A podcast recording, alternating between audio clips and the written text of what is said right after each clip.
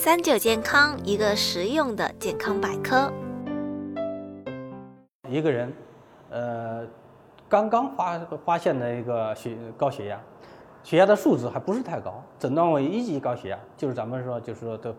比较轻度的高血压。这个时候，我们也不一定非要急于马上就给他用降压药，我们可以给病人进行一些宣教，让病人改掉一些不良的习惯。你比如说，这个病人长期饮酒，我们要让他戒酒；如果这个病人体重比较就是超重了，我们要让这个病人就是要这减体重；如果这个病人经常熬夜，我们要让叫他去去要去生生活比较有规律。再一个，如果病人啊经常他从事的工作就是这个坐座位的工作啊，嗯，很少去参加体育运动，这个时候呢，我们要鼓励病人。去参加多参加运动啊，再一个就是说，呃，这个一个病人呢，咱们可以让他更少吃点盐啊，更少吃点盐，呃，就是一天的盐食盐量要尽量少于六克啊。这个时候，我们通过这样的一个生活方式的改改变，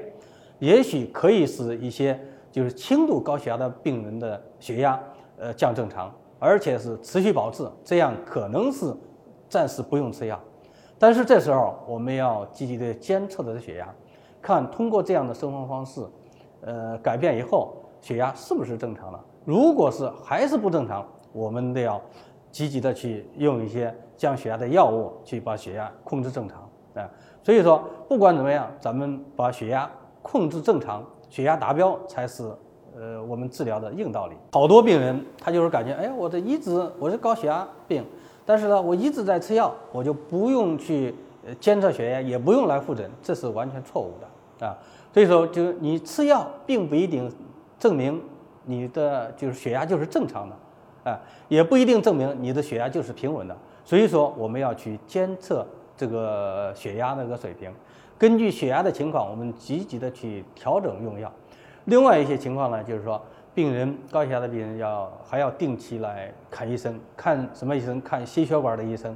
哎，根据你的血压情况，根据你的伴随的一些其他的危险因素的情况，我们要积极的去调药，把血压控制正常。另外，把其他的危险因素也要控制正常，这样才能更好的去预防，呃，就是心脑血管疾病，就是减少心脑血管疾病的一个发生。所以说，就是说，高血压的人。呃，不但自己要监测，呃，血压，另外就是还要定期的去来看医生，让医生帮助你去去治疗，去调整用药。